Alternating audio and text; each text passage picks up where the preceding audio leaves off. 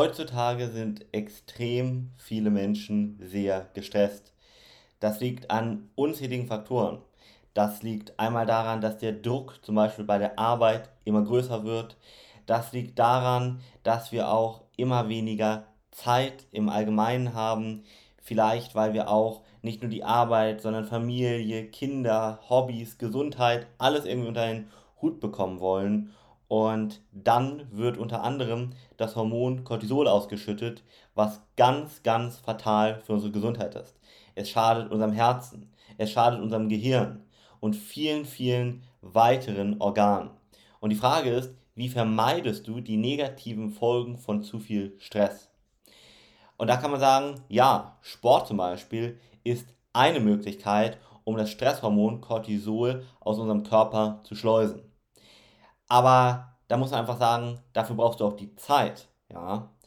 Und auch, ich sag mal, für Couch Potatoes gibt es gute Nachrichten.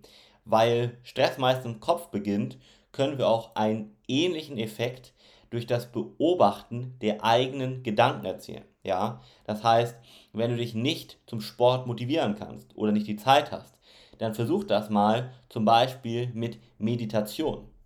Meditation hilft nämlich, Stress abzubauen und zu entspannen und ist auch ganz, ganz gesund für unser Gehirn. Bereits wenige Minuten täglich reichen da schon aus, ja. Und da möchte ich jetzt einmal kurz sagen, um zu meditieren oder auch um diesen meditativen Zustand zu erreichen, da musst du keine komplizierten Techniken erlernen. Du kannst dich einfach für ein paar Minuten, für ein paar wenige Minuten auf deinen Atem fokussieren, ja.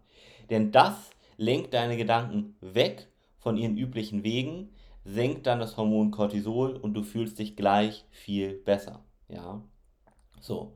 Und selbst wenn du jetzt nicht gerne still sitzt und irgendwie auf deinen Atem achtest, dann ist das keine Ausrede, um nicht zu meditieren. Denn das zeigen neurologische Aufnahmen immer wieder, dass du auch meditative Zustände durch Bewegung zum Beispiel erreichen kannst. Also nicht nur durch Sport, sondern auch zum Beispiel durch Spazierengehen, aber auch als Beispiel durch Abwaschen. Ja, also da musst du jetzt nicht groß irgendwie dir überlegen, ah, was mache ich da, sondern kannst irgendeine Alltagstätigkeit sozusagen nehmen, die du sowieso machen würdest. Ja.